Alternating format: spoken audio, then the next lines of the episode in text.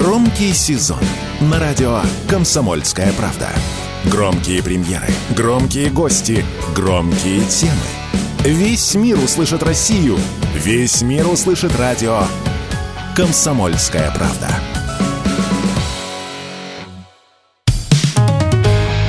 «Экономика» на Радио КП.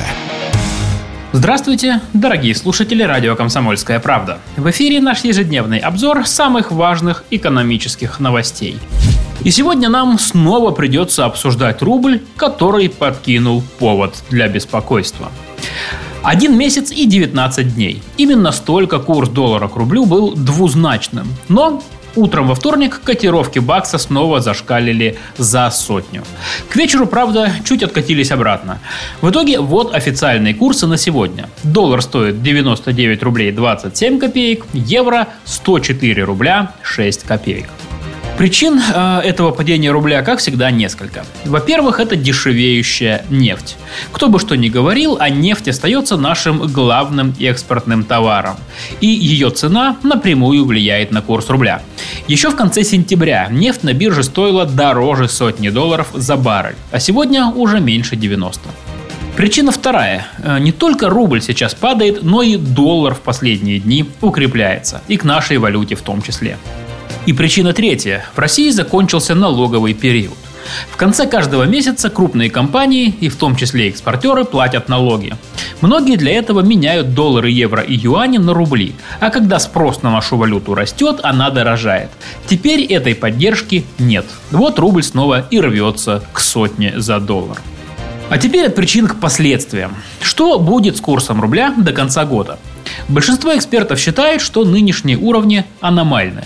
Рубль несколько месяцев остается слишком слабым, но вскоре все должно устаканиться. Например, аналитики Сбербанка пишут следующее. Мы ожидаем, что курс рубля достигнет 90 за доллар в 2023 году и останется на этом уровне до конца 2024 года. Несмотря на значительное снижение экспорта, российская валюта остается недооцененной на 15-20% из-за оттока капитала. Если же рубль не захочет укрепляться сам, то власти могут ему помочь. Как уверен наш эксперт, экономист Антон Любич, сейчас самое главное наладить канал возврата экспортной выручки обратно в страну. И когда сюда придет валюта, укрепится и рубль. Что-то похожее мы уже видели полтора года назад. В начале прошлого года правительство обязало экспортеров менять на рубли 80% валютной выручки. Это сработало. Если весной прошлого года доллар также стоил дороже 100 рублей, то летом уже 60. Ну а теперь к позитивным новостям, которыми нас радует правительство. Во вторник министр финансов Антон Силуанов выступал в Совете Федерации и наговорил много интересного – по словам министра, социальные пособия в России проиндексируют, деньги на это заложены в бюджет. В частности, предусмотрена индексация материнского капитала, финансирование программ поддержки семей с детьми и помощь малоимущим гражданам. Все эти выплаты индексируют в зависимости от того, как сильно за год вырастают цены.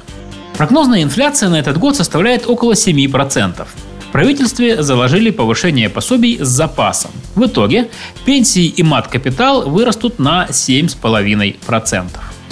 Конкретные суммы министр не назвал, поэтому давайте посчитаем сами.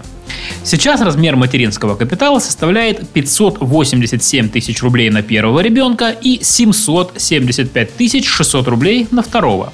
Умножаем это на 7,5% и получаем 631 тысячу на первого ребенка и 833 800 рублей на второго. Теперь про пенсии. Если сейчас средняя пенсия неработающего пенсионера составляет 21 620 рублей, то в следующем году она должна вырасти до 23 240 рублей. Правда, есть нюанс. Повышение коснется лишь неработающих пенсионеров. Их у нас 32 миллиона. Индексация работающим пенсионерам, которых у нас около 8 миллионов, не полагается уже несколько лет. Небольшое повышение они получают только в августе, когда идет пересмотр трудовых прав, но прибавка там мизерная, в районе 350 рублей. Кроме того, в следующем году вырастут и другие социальные выплаты. Причем даже сильнее, чем пенсии и мат-капитал. Например, максимальный размер больничного, декретные и выплаты по уходу за ребенком вырастут почти в полтора раза. А еще министр финансов заверил, что денег в казне хватит и на программы поддержки семей с детьми, в частности на выплаты многодетным и на семейную ипотеку. Точные параметры и суммы еще будут обсуждаться в Госдуме. «Экономика» на Радио КП.